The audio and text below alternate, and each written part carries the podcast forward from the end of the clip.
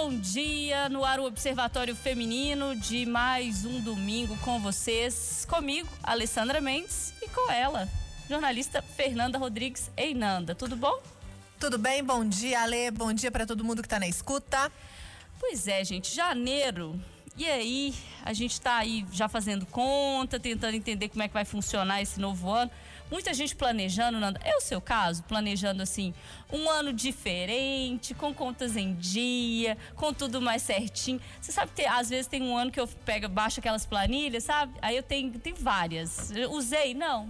Não, eu já desisti, já baixei muitas vezes, já me conformei é, que eu não consigo seguir a planilha, colocar os gastos lá bonitinho, planejamento. Eu não sou uma pessoa para aconselhar ninguém sobre isso, não, gente. Não sou exemplo, não. Pois é, a gente trouxe alguém para aconselhar. É a Mayara Costa, mentora e consultora financeira. Oi, Mayara, tudo bom? Oi, tudo bem. Você tem uma big responsabilidade aí, tá? Colocar as minhas contas em dias da Fernanda. da Fernanda também. Quem tá ouvindo a gente. Queremos Sim. todos os segredos. Sim. Obrigada, viu, pela presença aqui com a gente. Obrigada também vocês pelo convite. Então, gente, mês de janeiro, muita gente depois do balanço do final do ano começa a pensar em como melhorar a vida financeira ou como pagar as contas tradicionais dessa época, tipo IPVA, IPTU, escola, tem outras também, né? Mas planejamento financeiro e investimentos não são assuntos nas rodas de conversa por aí. Aposto que você não falou isso no fim do ano, né? Não fez pedido disso pro Papai Noel também, eu acho. E quando falamos de mulheres, temos o seguinte recorte: apesar do número de investidoras, elas ainda investem menos do que os homens no Brasil. Esse dado é de uma pesquisa do aplicativo Guia Bolso. Em média, as mulheres investiram 450 reais a menos do que os homens no período analisado. Isso está diretamente ligado à diferença salarial, porque mulheres ainda recebem 18% a menos do que os homens. Então, Maera, a gente tem muita coisa para falar sobre investimento, sobre diferença salarial, mas vamos começar com as contas aí. Fim Sim. do ano passou, teve gente que guardou 13 terceiro, teve gente que torrou, teve gente que nem viu o 13 terceiro, né? Nesse Antecipou ano aí. Antecipou e já tinha gastado antes, né? Tem isso também, o pessoal que já deu aquela pedalada no 13 terceiro. Agora, como é que faz? Janeiro, vida nova. Como é que faz para colocar as contas em dia? O que, que segredo você pode contar pra gente? Então, tem um, um primeiro, na verdade, a questão do planejamento é a antecedência, né? Acaba que muitas vezes as pessoas elas param para pensar nisso quando janeiro já começou quando na verdade ela deveria ali já, já estar planejando esse novo ano no final do ano anterior, né? Novembro, dezembro.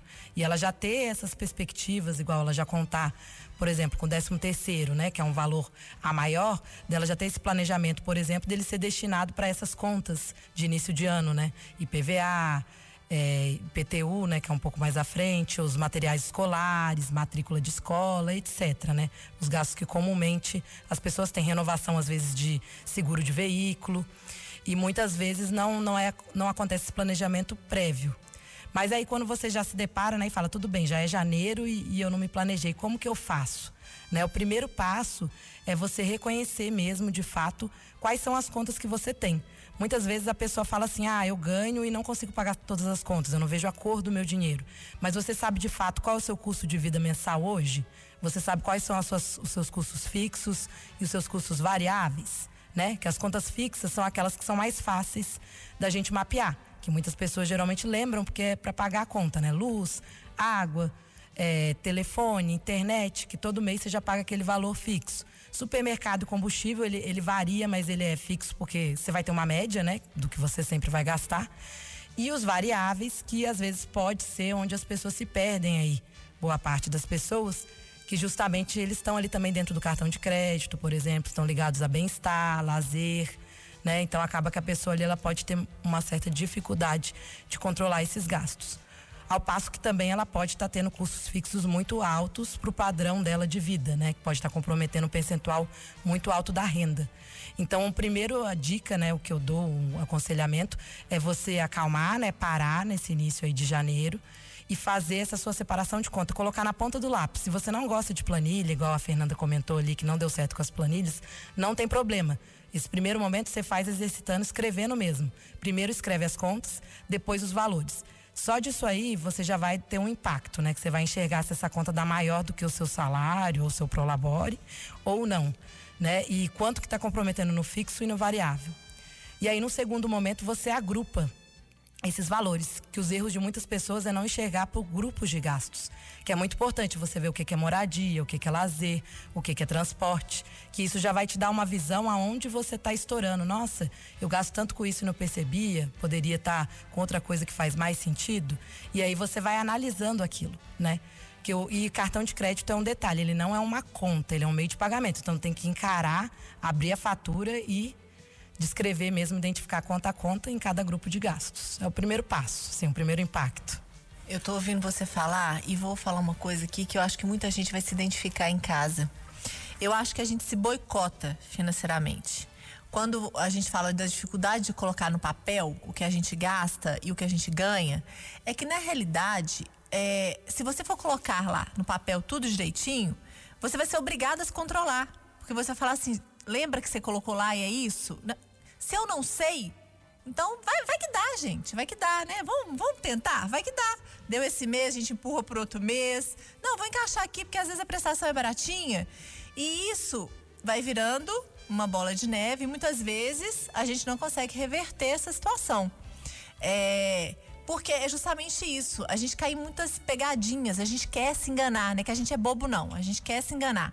Então, você acha que uma prestação é barata, mas às vezes, se você for colocar no papel, ela não está cabendo no seu orçamento, não. Já passou do seu limite, né?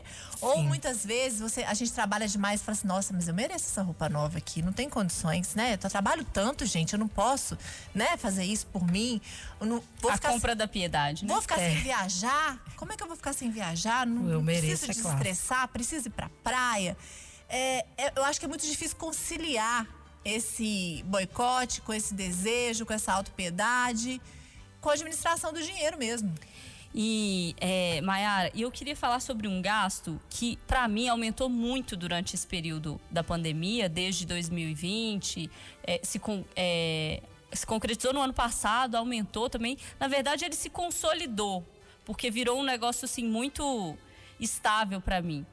Pedir comida aplicativo de comida. Não, isso. Eu pensei Pega isso, o cartão de crédito. Isso. Cartão de crédito. É, pá, pá, pá, pá, pá, pá, é, é aquilo. isso. É aplicativo de comida e transporte, que é aplicativo de transporte, né? Sim. Uber, esses outros aplicativos que tem. Menina, isso é um descontrole, porque você fala assim: ah, não, corrida hoje tá 10 reais. Ah, não, vou pedir um almoço aqui, tá 15 reais. Olha, tô com cupom Hoje vai dar 10 reais. Só que se você vai juntando todo dia, todo dia, todo dia, no fim sua fatura chega a 500 reais. Você fala, nossa, mas o que, que, aconteceu aqui? Isso aconteceu com muita gente nesse período da pandemia, assim, o gasto deu uma descontrolada porque virou o conforto fazer tudo pelo celular, chegar para você e muita gente isolado em casa também, não saiu para comer e, e evitou o transporte público, então pegou Uber também. Sim, com certeza, isso foi um ponto. Porque assim, o início da pandemia primeiro trouxe algumas economias, né, com isolamento. Então, para algumas pessoas, primeiro teve alguns pontos que economizou, sobretudo, por exemplo, a questão do transporte, migrou o aplicativo, mas também teve muita gente que economizou ali no início com, com gasolina, né, que não saiu mais com o carro e estava em casa. E aí a gente está agora num outro momento que as pessoas, né, já, já se movimentam mais, só que elas estão com hábitos aí que foi da, da pandemia, das compras online, né, comprar tudo recebendo em casa, não só o, a questão da alimentação, mas produtos também, roupa, né, coisas interligadas ao bem-estar. E, e isso percebo sim que teve um impacto. E aí, principalmente a facilidade com o cartão, porque o cartão ele não é um problema, ele é inofensivo ali, né? O problema é quem usa o cartão. e, e aí a questão volta de novo no que parece simples. Se eu não conheço, não tem como eu controlar, então eu só controlo aquilo que eu conheço. Então, você só vai conseguir é, enxergar isso a partir do momento que você põe na ponta do lápis que você enxerga as categorias, que você tem que entender o que, que é o transporte, que é o aplicativo, o que, que é a alimentação, que eu estou exagerando. Será que aí eu vendo ali, nossa, realmente, nossa, perto do que eu ganho, isso está representando, sei lá, 15% só de pedido de aplicativo. Uhum. Faz sentido? Isso é uma prioridade para mim? Ou eu queria esse dinheiro, eu queria estar tá gastando com outra coisa? Eu gosto de viajar e queria ter mais dinheiro para fazer viagens no fim de semana, né? Por Agora... exemplo, então são, são escolhas e você tem que definir limites, por, aí vem a importância da categoria, né? Que aí o terceiro passo é você ter um percentual de gastos definido para cada categoria. Então você sabe, ah, na minha média aqui do que eu posso no meu salário, para o aplicativo, eu tenho tantos por mês, eu vou cumprir aquela meta por mês. Pois é, aí coloquei na ponta do papel. O que, que é o ideal? Claro que a gente está falando aqui de pessoas que tem gente que vai ter dinheiro para poder fazer isso, tem gente que não vai ter. A gente vive uma realidade de país, né? Onde a, as classes são muito distintas, a realidade econômica é muito distinta. Mas o que, que seria ideal? Falando em um modelo ideal.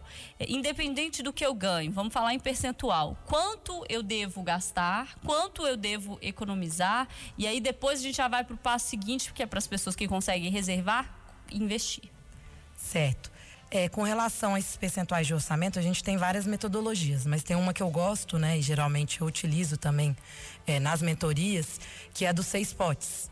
Né, que aí os potes é a alusão a cada grupo de gasto que você vai ter um percentual sobre a sua renda. E é interessante a gente sempre falar em percentual, porque aí vai justamente nisso que você falou. É, cada pessoa é uma realidade e o tanto que ganha é diferente. Então a gente não põe, nunca fala em valor, mas sempre em percentual, que vai ser proporcional. Então, na dos potes, qual que é a ideia? Seria 55% da sua renda ser destinado a pagar contas, seriam as necessidades básicas. Então, pagar luz, água, energia, as coisas relacionadas à moradia, transporte, saúde, por exemplo, estariam nesse grupo. Então, até 55% comprometido nisso. Vão ser os custos que representam mais no orçamento, em qualquer metodologia e no que é normal, se a gente levanta, né? É, a não ser quando a pessoa não assume, né, todas as contas aí, dependendo do contexto, mas pensando assim, no contexto normal, que a pessoa tem uma casa, etc., ela vai ter custos fixos representando a maior parte. Então, 55%. Outros 10% destinado para o lazer.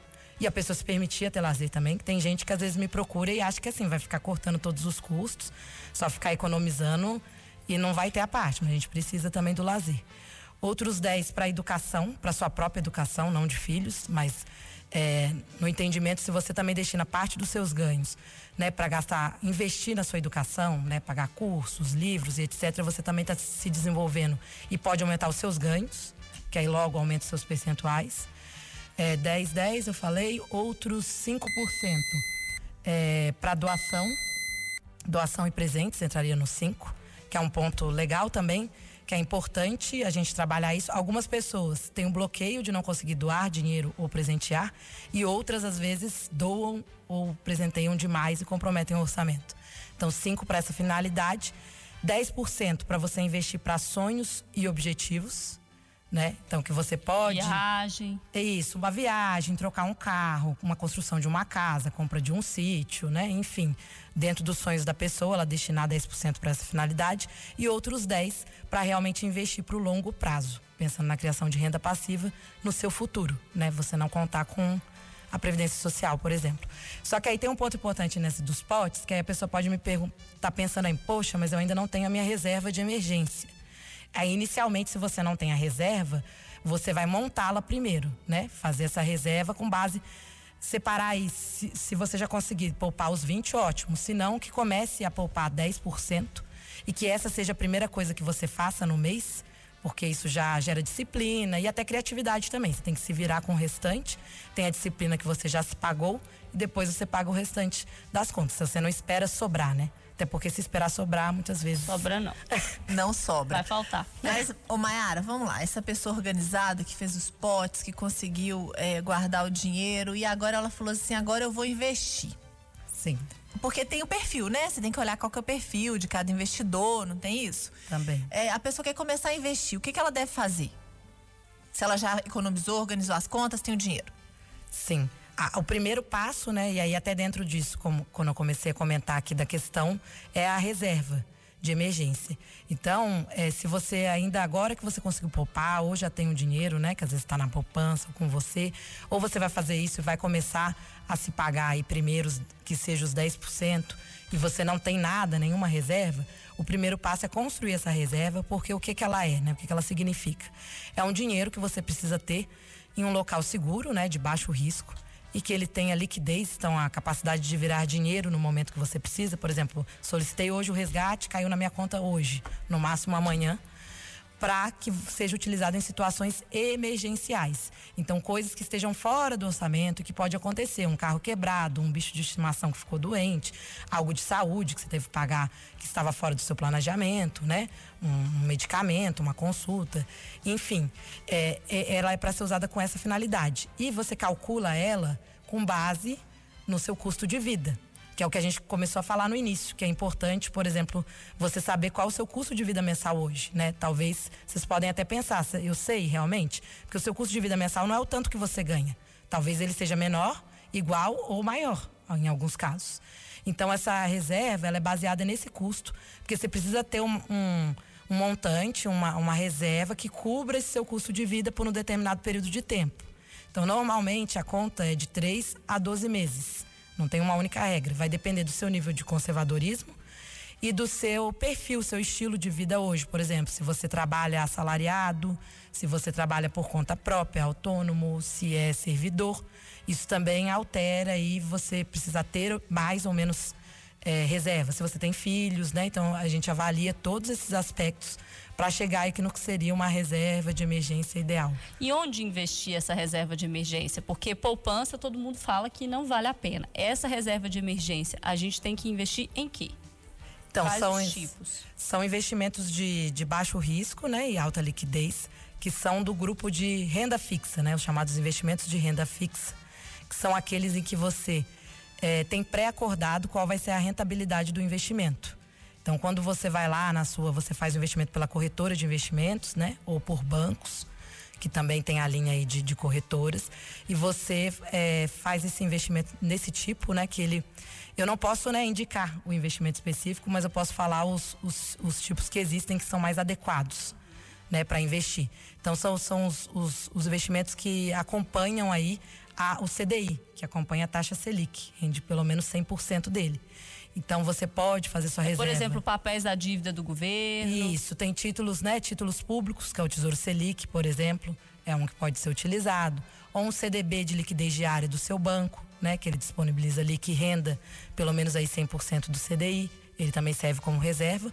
Ou os fundos DI, que são fundos de investimento que investem nesses títulos públicos, né? E que, desde que eles tenham taxa zero, eles servem também para ser montada a reserva de emergência.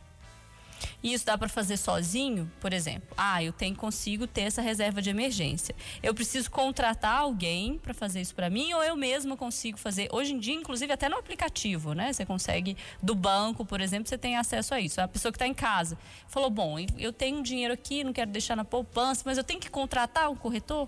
Não, você pode fazer só sozinho, né? As contas em, em corretores de investimento você abre de forma gratuita e totalmente digital. Então você faz lá seu cadastro, abre uma conta mesmo, igual a conta bancária, né? Vai colocar seus dados, etc, criar uma senha, tem as chaves de acesso.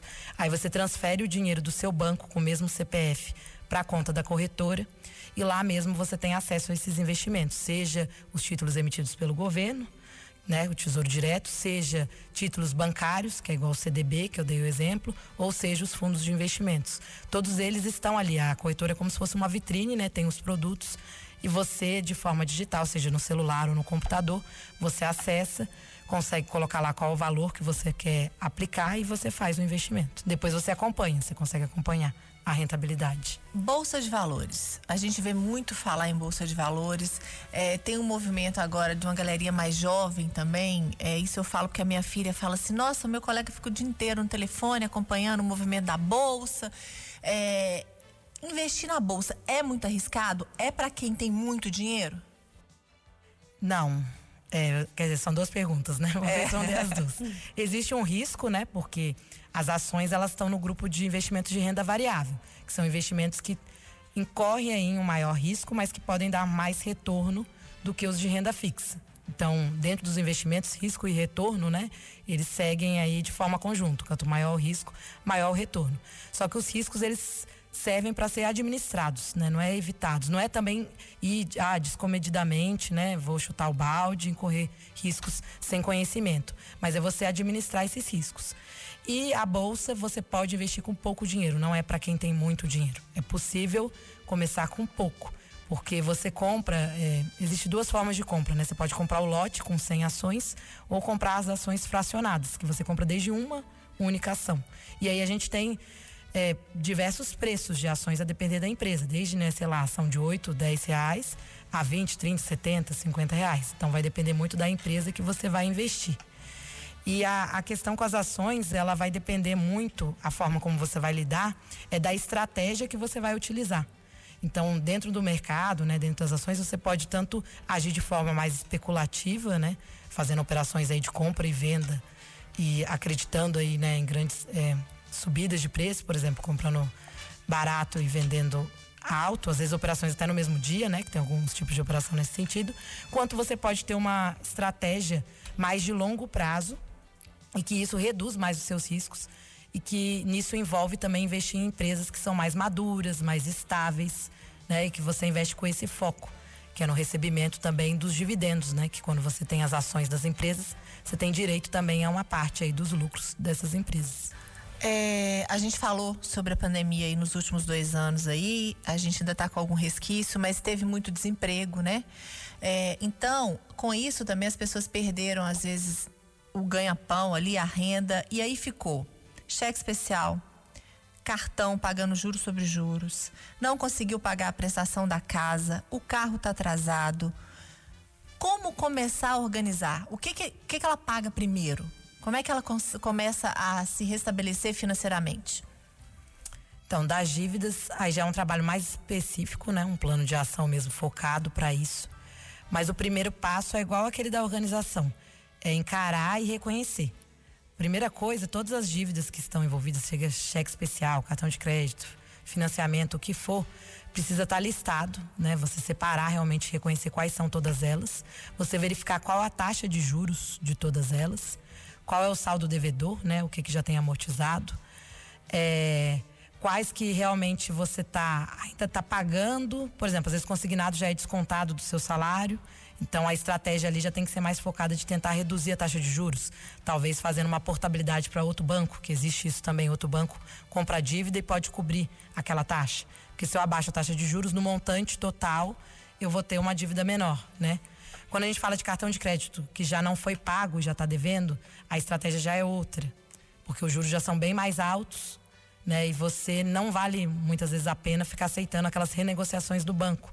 Que você às vezes a pessoa o erro muito comum é que a pessoa só olha o valor da parcela. Ela acha ah, agora eu negociei com essa parcelinha menor que cabe no meu bolso. Mas aí quando ela soma ela está pagando muito mais né? Então existem formas né? Existem estratégias é, para negociar isso e não pagar tanto juros por exemplo em cheque especial e cartão de crédito e aí para cada tipo de dívida tem uma estratégia específica e aí o primeiro passo é você realmente encarar listar todas elas fazer pela taxa de juros e o montante e atacando uma a uma, levando em consideração o esforço para cada. Qual que é mais fácil, que é um valor menor, que eu já posso sanar, até para a pessoa já ficar mais motivada, né, a seguir para as outras. É, e assim sucessivamente. Qual que impacta mais a questão dos juros? Qual que está comprometendo muito o meu, o meu salário, né? Então tudo isso tem que ser levado em consideração, é sistêmico. E aí, na hora do plano de ação de atacar, são duas frentes: redução de custos Aí você tem que fazer algum. É, fechar mais, né? Algumas, em algumas outras contas, porque a sua prioridade seria quitar as dívidas, porque você está pagando juros. Porque aí também não adianta começar a investir pagando juros maiores do que o que vai receber no investimento. Então a prioridade zero ali seria quitar. Mas aí para isso você precisa construir uma reserva para quitar a dívida. Você não tem dinheiro. Então para construir essa reserva você tem do, do, duas linhas, né? Você vai ter que reduzir custos, conseguir tirar de outras contas ali do seu dia a dia e ao mesmo tempo criar é, ganhos, criar mais receita. E aí entra um papel importante da renda extra, né? Que ela pode ajudar muito as pessoas a sair da situação de dívidas. Começamos o observatório falando no segredo para para gestão financeira. Eu entendi qual que é o segredo, Fernanda. Eu já vou contar agora. Eu Papel também. e caneta. Organização também. É.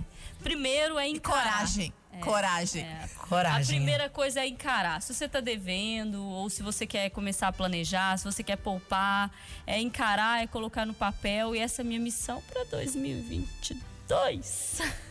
colocar no papel. E não é fácil, não, viu, Fernando?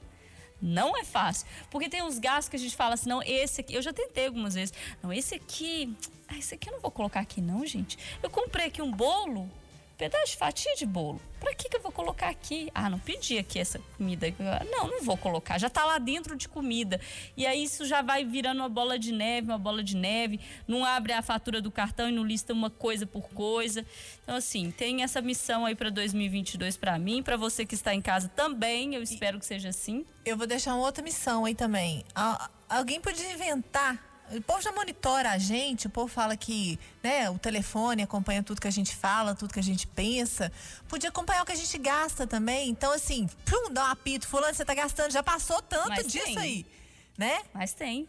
Ou tem um aplicativo que você silencia. Tem que ser uma coisa. Uai, mas é, se você não silenciar. Tem que É, ser uma coisa agora, que a gente não consiga evitar. Os bancos já têm é, uma sincronia, você consegue sincronizar o banco com essas tabelas de, de gastos. E aí o seu gasto do cartão de débito ou de crédito já cai direto na tabela, filho. Ele Não já, sabia. Já se, isso. E vai dando os avisos assim, plim, plim. É uma loucura, tá? Você sincroniza pra você ver, sua vida vai mudar. Ou não. Ou Já não. fica prático, né? É. Já interligado com o banco. Mayara, muito obrigada. Eu quero muito te agradecer e pedir para você deixar um contato onde as pessoas te encontram. Se alguém quiser, sei lá, você você dá consultoria, né? Se alguém Sim. tá desesperado aí, precisa de uma ajuda localizada, por favor, conte pra gente onde é que as pessoas te acham. É, vocês podem me achar no Instagram, né? Que é no arroba Maiara Costa Finanças. Aí podem me seguir lá, mandar mensagens também pelo direct, que eu estou à disposição aí para ajudá-los. Vamos fazer um desafio para o final do ano a gente fazer um balanço, tá, Fernando? Financeiro, para ver se deu certo ou não.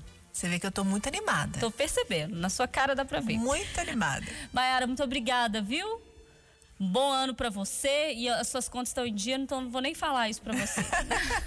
Obrigada a vocês e a ideia do desafio é boa, viu? Isso aí consegue motivar muita gente. Aí, gente, conseguir. faz assim, a gente abre o desafio por aqui, vocês abrem na sua casa, nas casas de vocês. Vamos todo mundo anotar, quem sabe no fim do ano a gente tá falando de um 2023 com contas todas em dia, inclusive com reservas para investimento. E depois conta a história pra gente aí no final do ano. Manda lá É, pelo Instagram do arroba Observatório. Feminino. Manda e conta a sua história que a gente vai falar aqui na rádio pra todo mundo ver que é possível. Exato. E já que tempo é dinheiro, nosso tempo acabou, estamos indo embora. Até domingo que vem com mais Observatório Feminino para vocês. Tchau. Observatório Feminino. Oferecimento Ótica.